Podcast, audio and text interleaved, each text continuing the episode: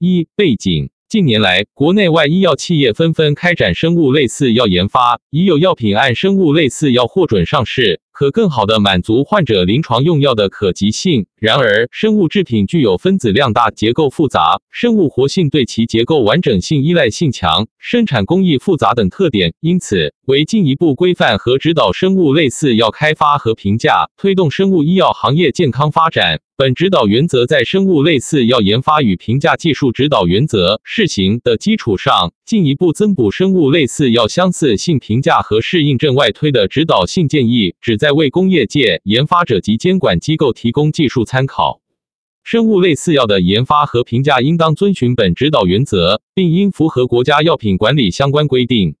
二、定义及适用范围。本指导原则所述相似性是指候选药与已获准注册的参照药整体相似，且在质量、安全性及有效性方面不存在有临床意义的差别。适应症外推是指在候选药与参照药整体相似的基础上。当直接比对临床试验证明候选药在至少一个适应症上与参照药临床相似的，则可能通过拟外推适应症相关的研究数据和信息的科学论证，以支持其用于参照药中国获批的其他未经直接研究的适应症。适应症外推不能直接获得，需根据药物作用机制特点，以研究适应症与拟外推适应症之间在发病机制、病理生理等方面的异同以及相似性比对研究数据的充分性进行个案化。考虑本指导原则适用于结构和功能明确的治疗用重组蛋白质制品，对聚乙二醇等修饰的产品及抗体偶联药物类产品等，按生物类似药研发时应慎重考虑。三、相似性评价一、一般考虑生物类似药相似性评价应对药学、非临床、临床比对研究设计和结果进行综合评价，以确定候选药与参照药的整体相似性。生物类似药逐步递进研究的不同阶段均应开展相似性评价。非临床和临床研究应基于前期药学比对结果进行针对性设计，以解决候选药和参照药间的不确定性，进而支持整体相似性评价。前期药学研究结果显示，候选药与参照药之间存在微小差异。如后续针对性非临床和临床比对研究未检测到相关临床意义的差异时，则可认为候选药与参照药之间具有相似性。对于前期药学研究显示出现明显差异的，以及前期药学研究显示存在微小差异且后续非临床和或临床研究检测到具有临床意义的差异时，则不能判定为相似。二、药学相似性，药学比对研究是生物类似药研发和评价的基础和前提。是简化非临床和临床研究的先决条件。药学比对研究应当以证明候选药与参照药的质量相似性为目的，进行科学合理的研究设计。候选药应尽量选择与参照药相同的表达体系、生产工艺、制剂处方和包装材料等。上述存在差异时，均有可能对产品安全性、有效性和免疫原性相关的质量属性产生影响，应进行严谨科学的评估。并基于候选药生产企业自身的平台知识、分析技术和生产经验，制定稳健的产品控制策略。质量相似性研究贯穿在生物类似药开发的全过程。由于生物制品结构的复杂性及其内在的异质性，应选择代表性批次开展候选药和参照药之间全面的质量比对研究。对于产品关键质量属性的识别和评估，理解产品质量属性作用机制与临床风险获益之间的相关性，是质量属性风险评估和标准设定的重要依据，也有助于评估候选药和参照药质量属性之。间的差异对临床安全性、有效性和免疫原性等方面的影响。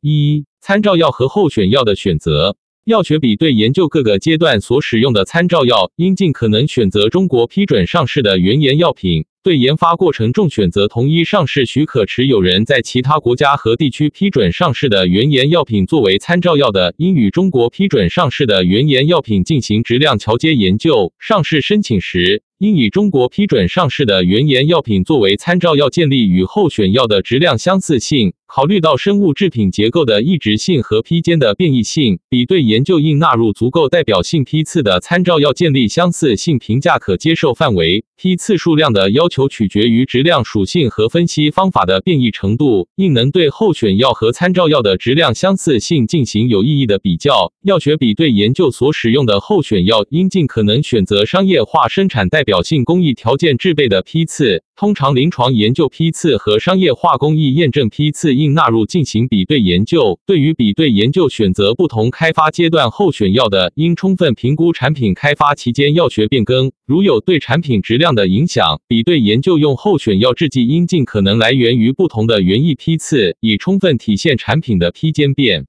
异性。二、关键质量属性的认知和评估。对参照药关键质量属性的认知和评估是药学比对研究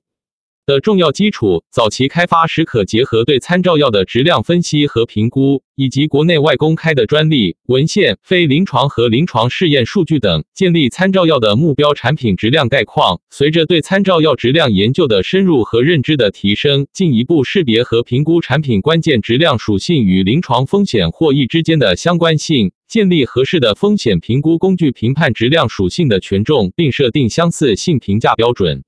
候选药的开发应以尽可能减少候选药和参照药的质量差异为目标，鼓励采用先进的工艺开发方法，理解候选药关键物料属性。关键工艺参数和关键质量属性之间的相关性，有针对性的开发工艺和制定产品控制策略，建立起综合物料、工艺、设施设备、过程控制、放行和稳定性检测等要素的有效的质量风险控制体系。三、药学研究和评价要素。关于药学研究和评价的一般考虑、工艺研究、分析方法。特性分析、质量指标、稳定性研究以及涉及宿主细胞、制剂处方、规格和内包装材料的其他研究，参见《生物类似药研发与评价技术指导原则》试行。生物类似药的药学研究思路不同于创新药循序渐进的特点。药学开发和优化以围绕参照药的目标产品质量概况开展。对候选药开发过程中工艺、规模、场地等发生改变的，应根据变更程度和风险谨慎评估对产品质量的影响。对候选药变更前后产品质量存在差异的，必要时还需重新评估与参照药的质量相似性。药学比对研究所使用的候选药应尽可能为商业化生产代表性工艺批次。原则上，临床试验样品采用商业化工艺生产，可更充分地支持整体相似性评价物质基础的一致性。候选药的氨基酸序列原则上应与参照药相同。对研发过程中采用不同于参照药所用的宿主细胞、表达体系等，需进行充分研究。由于宿主细胞和表达系统的改变可能会影响蛋白翻译后修饰，如糖基化或引入新的工艺相关杂质等，需对产品安全性、有效性和免疫原性等的潜在影响进行充分论证。鼓励采用先进的、敏感的正交的技术和方法，对候选药和参照药开展全面的质量比对研究，并尽可能使用不同原理的分析手段检测潜在的质量差异。比对研究首先考虑采用与参照药一致的分析方法，对采用其他技术和方法的，应充分评估所采用的分析方法的优势和局限性。结合分析方法确认和验证结果，确保所采用的分析方法适用于检测目的和相似性评价的要求。用于放行检测的分析方法应进行全面的方法学验证；用于特性鉴定的分析方法则应确保其可适用于分析目的，分析结果具有可靠性和重现性。候选药质量指标的设定和标准应符合药品管理相应法规的要求，并尽可能与参照药一致。候选药质量标准的制定应基于对质量属性与临床风险或易相关性的认知和理解，结合分析方法的变异性。产品质量放行数据、稳定性数据、质量相似性比对结果，以及非临床和临床研究批次的质量检测结果等综合考虑，通常可采用足够代表性批次参照药在货架期内的质量变异范围作为拟定的依据。对于候选药和参照药存在质量微小差异但具有整体相似性时，可依据候选药生产企业自身的生产经验和控制策略等制定合理质量标准限度范围。候选药质量标准对于其批间变异的控制水平，应确保不会对候选药和参照药的相似性产生具有临床意义的影响。应参考生物制品稳定性研究相关技术指导原则，开展候选药稳定性研究，以支持产品生产、运输、储存条件以及有效期。选择敏感的条件，如加速、强制降解等，和适当的考察指标，开展候选药和参照药的稳定性比对研究。加速和强制降解稳定性比对研究对评价降解途径和降解速率方面的异同具有重要的提示意义。生物类似药上市后增加原研药新获批的适应症时，应对其上市后积累的生产批次进行质量分析，重点对与适应症外推相关的关键产品质量属性进行回顾总结，以评估产品质量对适应症外推的支持程度。四、质量相似性评价。四点一、质量属性风险评估。质量相似性评价指标通常包括蛋白结构和理化特性、纯度和杂质、生物学活性、免疫学特性。稳定性等，基于对参照药质量属性的认知程度及其与临床风险获益的相关性，采用合适的风险评估工具对质量属性进行分级。对于质量属性权重的评估，应有合理的研究数据和公开文献支持。如质量属性与临床表现之间的相关性存在不确定性时，其质量风险应评估为更高的等级。稳定性比对研究可不必进行风险点分级，但应体现在质量相似性评价中。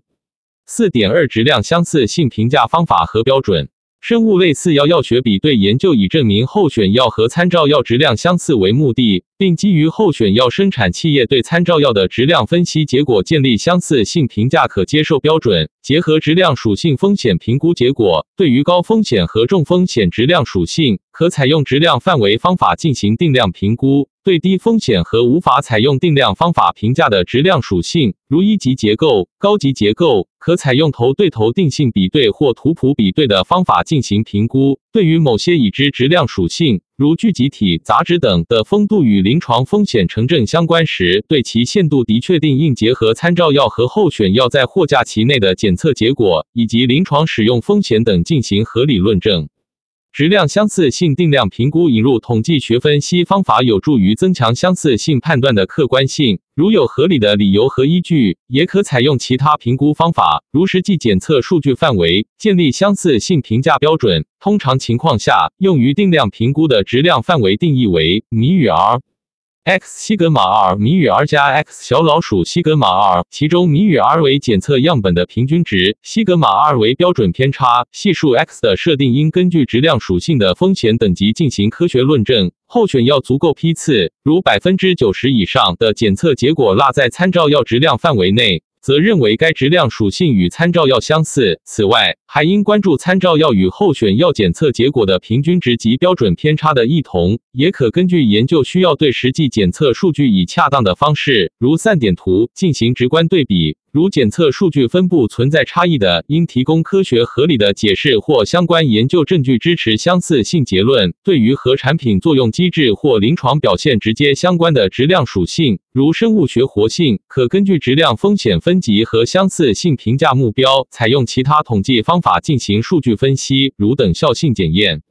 质量相似性评价中用于定性和定量评估的批次数量，应结合质量属性和分析方法的变异程度进行合理研判，并兼顾统计学原则和要求。如特定批次被排除某项研究时，应有充足的理由和依据。此外，还应考虑某些质量属性，如纯度随时间推移的变化情况，结合候选药和参照药在分析检测时所处于效期内的时间点进行评估。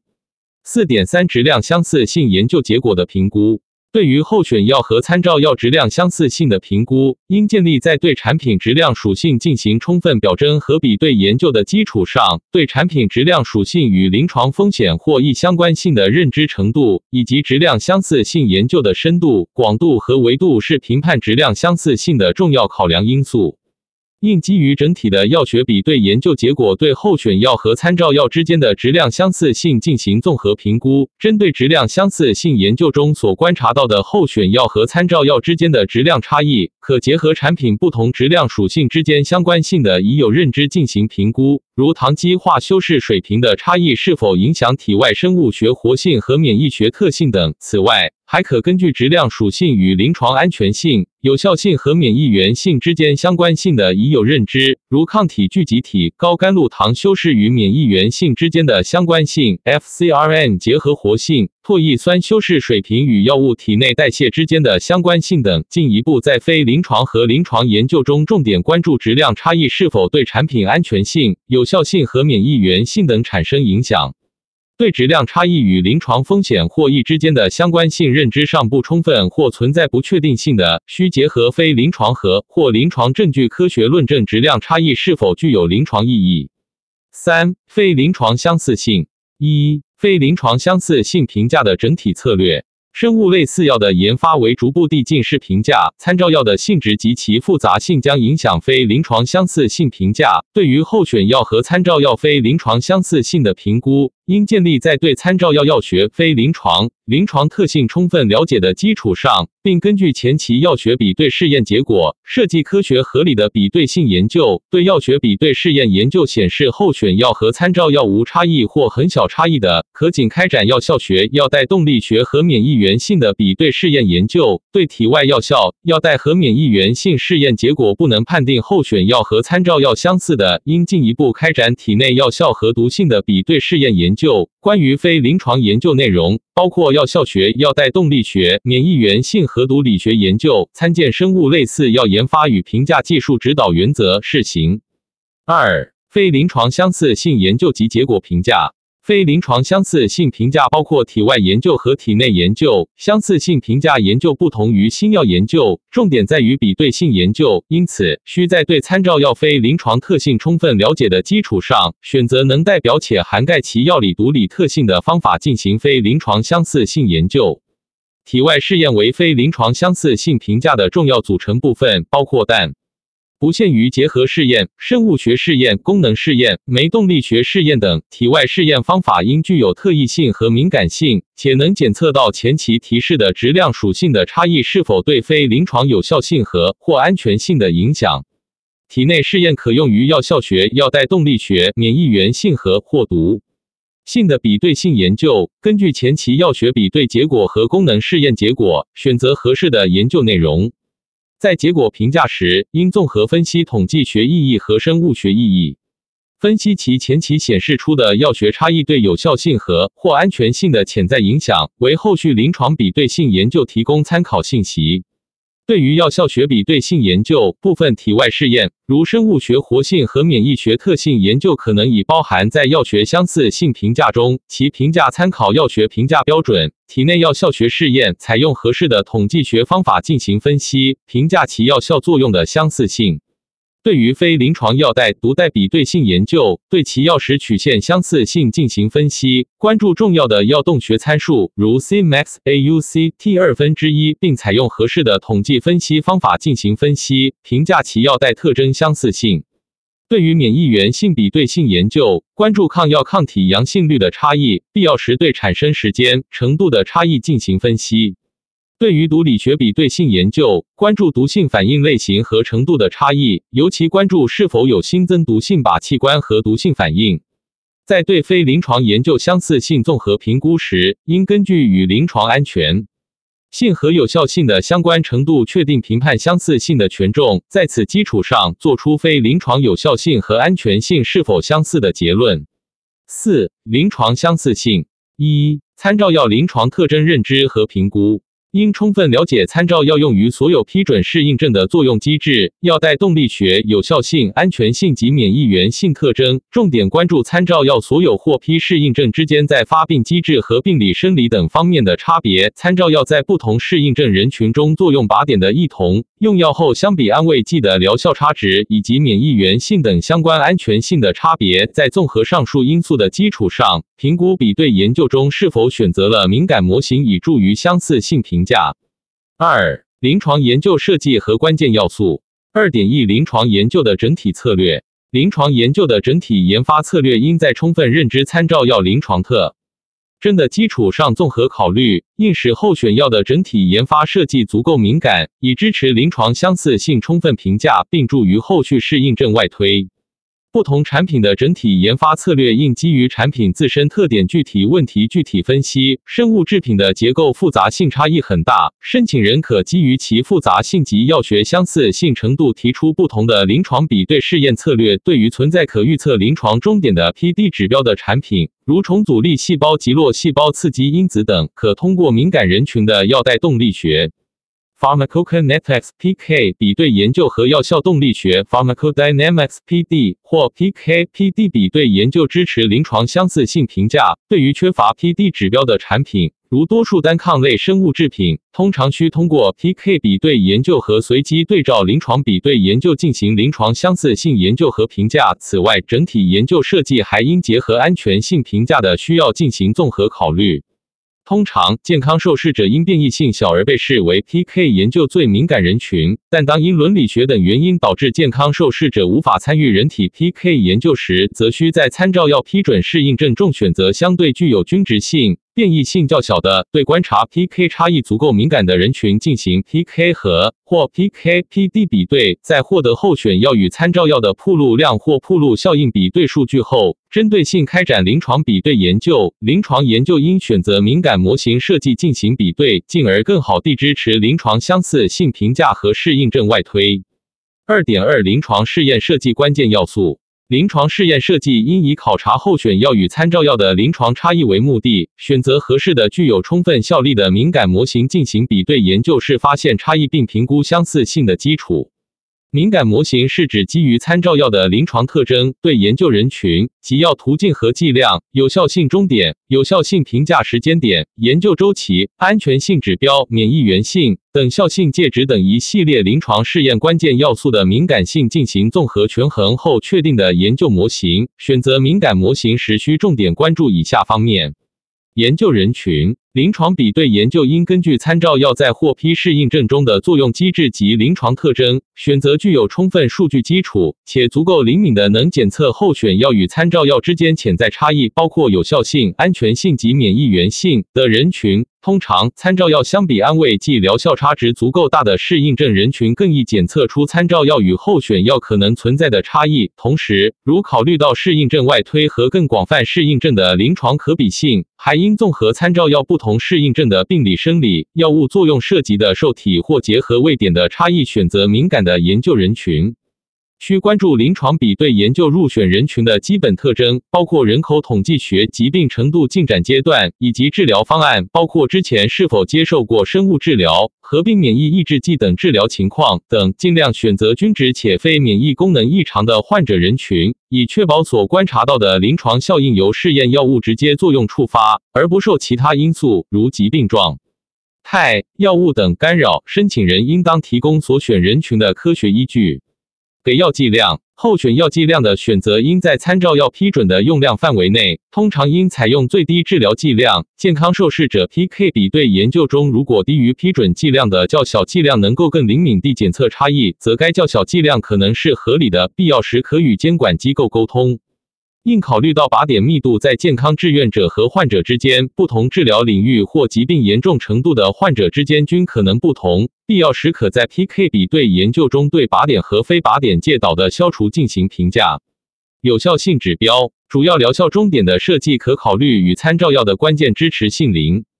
床试验的终点一致，建议采用经过验证的更敏感的评价指标，并依据参照药给药后疗效随时间变化的曲线，选择疗效变化最显著的时间点进行评估，以更敏感地比对候选药和参照药之间的差异。除主要有效性终点外，应参考参照药已知疗效特征，全面评估候选药和参照药在主要疗效终点和所有次要疗效指标上的相似性。研究可选择敏感的 PD 指标作为次要疗效终点。PD 敏感指标的选择需要关注以下方面：洗药后 PD 指标开始发生变化的时间和停药后恢复到基线的时间；PD 指标在药物铺路范围内的动态变化；PD 指标对候选药及参照药差异的敏感性；PD 指标与参照药已知作用机制的相关性；PD 指标检测的可靠性。必要时，选择这类指标应与监管机构沟通。安全性指标。基于参照药已知的安全性特征，合理设定比对指标，同时关注免疫原性特征对有效性和安全性的潜在影响。研究周期，研究周期应综合安全性和有效性两方面相似性评价的需要进行考虑。研究周期应包含疗效评估时间，同时需参考参照药的重要安全性特征，如严重不良反应以及免疫原性相关事件铺路时间，制定安全性观察周期。而对罕见的或潜在的严重不良事件，可能还需要进行额外的长期安全性评估。等效性介质。所有比对试验都应符合统计学要求。PK 比对研究设计时，应确定主要 PK 参数的生物等效性介值，并论证合理性。临床比对研究的统计模型应在研究开始前预先规定，应参考参照药的绝对效应值，选取公认的等效性介值。在某些情况下，可使用上限更大的非对称区间以排除优效，或使用较低的下限区间排除劣效。例如，临床研究中使用的剂量接近剂量反应曲。线的平稳期，并且几乎没有剂量相关效应，例如毒性的可能性，那么使用非对称区间可能是合理的。多数情况下，使用不对称区间可能需要的样本量更小，需根据整体研究的敏感性设计综合考虑。建议与监管机构沟通，并阐述所选择介质的合理性及其科学依据。二点三，临床相似性研究方法学评价。PK 比对研究中应使用具有代表性的候选药和参照药批次，并记录是如何选择产品批次的。应事先确定选定的候选药和参照产品批次的蛋白质含量，并使用相同的分析方法进行分析。生物分析方法是 PK 研究的一个关键要素。生物样本分析使用的分析方法应适合其预期用途。分析方法除需具备在复杂生物基质中的检出和持续定量母体药物和或代谢物能力外，同时还应满足特异度、灵敏度、准确度和精密度以及适当的定量范围等。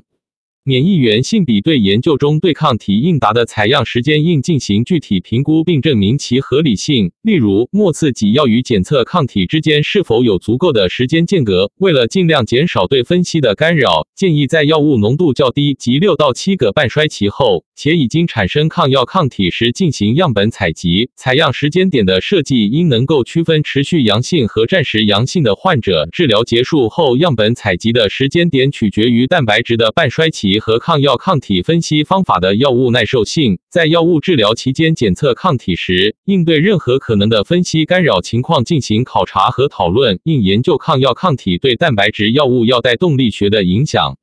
三、临床相似性评价。三点一 PK 相似性评价。在单剂量 PK 研究中，血管外给药的主要终点指标为 Cmax 和 AUC 零无限号，血管内给药的主要终点指标为 AUC 零无限号。对于开展多剂量 PK 研究的主要终点指标为 AUC 零 tau，次要终点指标为稳态下的 Cmax 和 CT-RFSS。同时，也应该对次要终点指标如达峰时间 Tmax、表观分布容积 Vd、半衰期 T 二分之一等进行评估。应通过参照药了解候选药的药代动力学特征。通常应绘制每个治疗组的个体 PK 曲线，以揭示在平均血浆浓度时间曲线中可能掩盖的趋势。通常，主要终点指标几何均值比的百分之九十置信区间 C。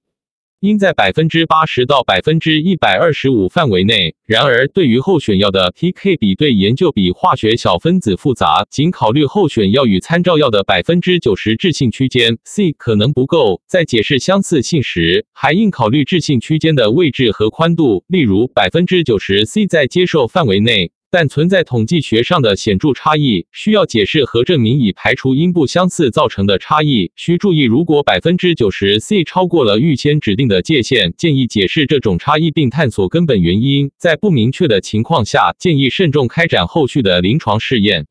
三点二 PD 和或 PK/PD 相似性评价。如果可行，可在药代动力学研究中设置药效学 PD 指标。PD 指标的选择应基于参照药的研究结果以及其与临床终点的相关性进行选择。在某些情况下，满足以下条件，PK/PD 比对研究可证明候选药和参照药相似。选定的 PD 指标是疗效替代指标，与患者结局相关，则对 PD 指标的相似性证据将支持临床结局的相似性。一些 PD 指标不能作为疗效的替代指标，但与活性物质的药理作用相关，并且参照药的研究结果已证明存在明确的剂量效应或浓度效应关系。在这种情况下，两个或多个剂量水平的单次或多次剂量铺路效应关系研究有可能用于支持临床相似。建议在剂量反应曲线的陡峭部分选择试验剂量。如采用此类指标，应与监管机构沟通并提供科学依据。三点三有效性相似性评价，应首先对患者基线进行评估。如基线特征不均衡，需评估其对有效性和安全性的相似性判定的影响，必要时进行亚组分析。在基线可比的情况下，对疗效结果进行相似性评价，需关注起效时间、疗效强度以及疗效维持时间等差异，同时分析差异产生的原因，并评估差异的临床意义。如存在伴随用药情况，还应评估不同的伴随用药亚组人群中候选药与参照药的疗效相似性。评价中，除对主要和次要疗效指标进行评估外，还应关注有临床意义的生物学指标变化趋势，以更全面的评估候选药与参照药的相似性。此外，还需评估抗药抗体 （anti-drug antibody, ADA） 如发生率和低度等对疗效的影响，同时比较与参照药的相似性。三点四安全性相似性评价。应结合药代、药效和临床比对研究数据进行总体安全性评价，包括比对不良反应类型、严重性以及频率。同时，还应关注试验人群与参照药的注册试验人群特征的比对，从而分析其对安全性的影响。此外，免疫相关不良反应的差异、不良反应类型、发生频率、严重程度，应结合免疫原性相似性评估其对整体安全性的影响。而对于特殊给药途径的药物，如玻璃体内、鞘内或者局部给药等，可能存在系统铺路的风险，因此需通过 PK 采样确认全身血药浓度，以评估候选药系统吸收与参照药的差异，进而评价潜在的系统铺路后的安全性。三点五免疫原性相似性评价。免疫原性的相似性应结合 PK/PD 或 PK/PD 及临床比对研究设计，对于检测免疫原性差异的敏感性及相关免疫原性结果进行综合评价。A 的检测应尽可能包括参照药和候选药的所有抗体，或应至少能检测针对候选药的所有抗体。对于长期治疗药物，免疫原性的随访期应至少六个月，通常需要更长的随访期以确定免疫反应的持续性和临床影响。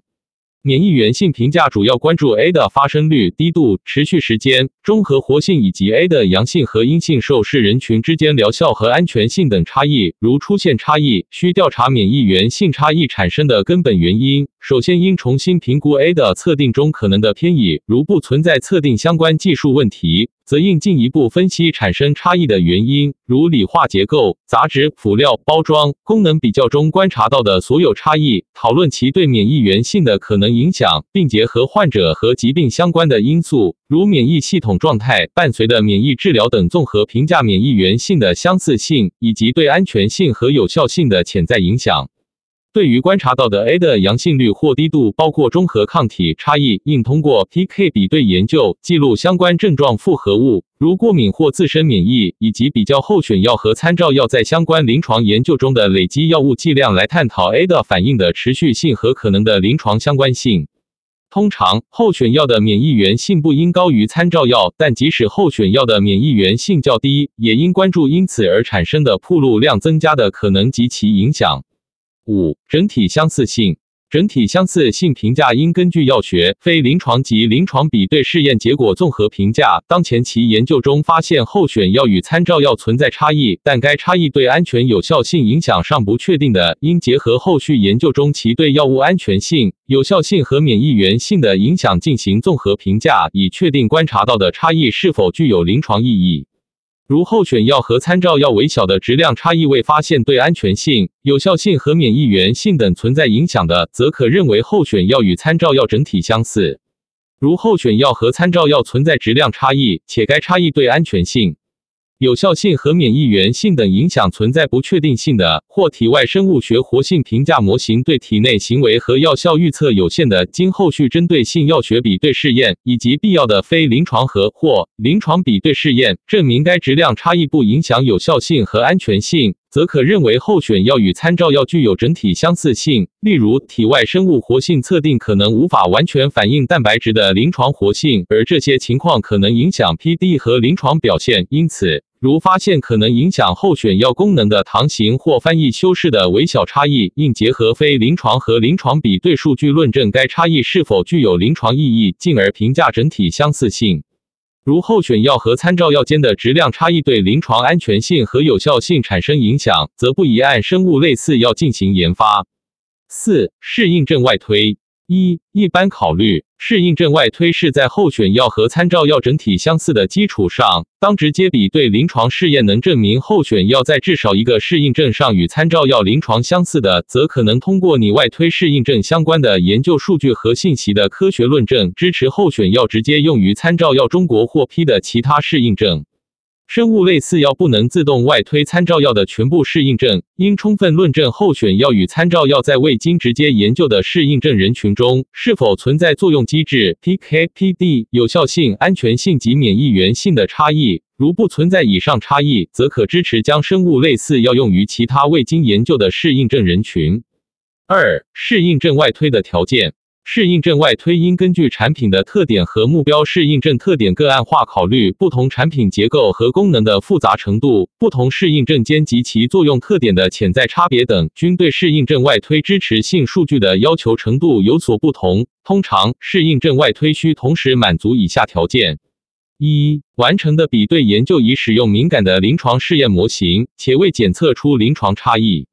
应结合比对研究设计的敏感性，评估在你外推的适应症人群中是否存在影响有效性和安全性的差异，如从一个疾病组到另一个疾病组，如自身免疫性疾病到癌症疾病病理生理机制差别较大，其中 PK 和给药方案、剂量、频率、周期等可能不同，这时可能需要额外的 PK/PD 研究或临床试验解决不确定性后方可支持外推。二。临床相关的作用机制和或相关受体相同，药物对直接比对研究的适应症和拟外推适应症的主要作用机制应尽可能一致。对于具有多重生物学活性或功能的药物，如单克隆抗体，可通过抗原结合片段 （fragment antigen binding, FAB） 端发挥结合或中和生物学活性。通过可结晶片段 （fragment crystallizable, FC） 端发挥免疫学功能，应充分理解和评估药物在不同适应症之间作用机制的异同。对于不同适应症中药物作用机制不同的情形，应充分探索其生物学活性或体外功能的异同。某些情况下，需要使用不同的靶细胞和效应细胞，以更好的模拟目标适应症的病理状态进行评价。必要时需开展额外的非临床或临床比对试验数据来支持适应症外推。体外功能试验对于检测适应症相关差异更为敏感。三、已对候选药的安全性和免疫原性进行了充分评估，并且你外推的适应症没有特殊或额外的安全性问题。结合比对研究的敏感性，评估在你外推的适应症人群中，是否可能存在潜在影响安全性的风险。如存在可能影响安全性的不确定性，还应在上市后对潜在的罕见不良反应等进行监测。不同疾病所致的免疫系统受损，可使药物免疫原性不同。通常，如果在完整的免疫系统为特征的适应症中显示出候选药与参照药类似的免疫原性，那么可推断在免疫抑制的人群中具有相似的免疫原性。同时，还需关注免疫原性特征，如 A 的升高或降低，在你外推的适应症人群产生铺路量差异的可能，以及其对有效性及安全性的潜在影响。必要时需上市后研究以评估潜在的免疫原性相关并发症。三。综合评价，整体相似性是适应症外推的基础。应对完整的相似性证据链进行整体评估，要学、非临床及临床的相似性证据之间应相互验证、相互支持。适应症外推时，应考虑疾病因素的复杂性，并结合认知的深入进行科学考量。通常使用敏感模型开展临床比对研究的，其结果可用于支持适应症外推。对于作用机制不完全相同的适应症外推时，需额外的研究数据支持。五、案例分析：某抗肿瘤坏死因子阿尔法抗 TNF 阿尔法药物在国内外获准用于多个适应症，该药物对不同适应症的作用机制不同。对于强直性脊柱炎、类风湿关节炎、斑块型银屑病、银屑病性关节炎、幼年特发性关节炎、葡萄膜炎，该药主要通过结合和中和可溶性肿瘤坏死因子阿尔法 （STNF 阿尔法）发挥作用。而在克罗恩病和溃疡性结肠炎中，该药除结合 STNF 外，还通过结合跨膜肿瘤坏死因子阿尔法 （TMTNF 阿尔法）发挥作用。基于相似性评价和适应症外推的目的，在制定临床整体研究策略时，应尽可能选择健康人群进行 PK 比对，并选择敏感模型进行临床比对研究。如不适合选择健康人群进行 PK 比对的，建议在 PK 与临床研究中分别选择不同的适应症人群进行比对，以充分评估候选药与参照药的临床相似性。关于敏感模型选择，根据参照药临床试验数据，该药物治疗斑块型银屑病的疗效最强，在强直性脊柱炎、类风湿关节炎、葡萄膜炎、炎症性肠病等适应症中疗效依次递减，其在主要疗效终点相比安慰剂的疗效差值依次约为百分之六十一、百分之三十七、百分之三十五。半甲氨蝶呤百分之十八，不半甲氨蝶呤百分之十六，百分之七到百分之十四，诱导缓解四到百分之二十三，维持缓解。该药物在斑块型银屑病、强直性脊柱炎、类风湿关节炎患者的抗体检出率分别为百分之八点四、百分之八点六、百分之零点六。半甲氨蝶呤百分之十二点四，不半甲氨蝶呤合并免疫抑制剂甲氨蝶呤治疗的抗体检出率明显下降，难以充分。反映药物免疫原性特点，结合疗效强度及免疫原性充分铺路的考虑，斑块型银屑病患者可作为更敏感的人群。如选择需合并免疫抑制剂治疗的适应症，应在整体研发策略中关注其对于免疫原性差异评估的影响。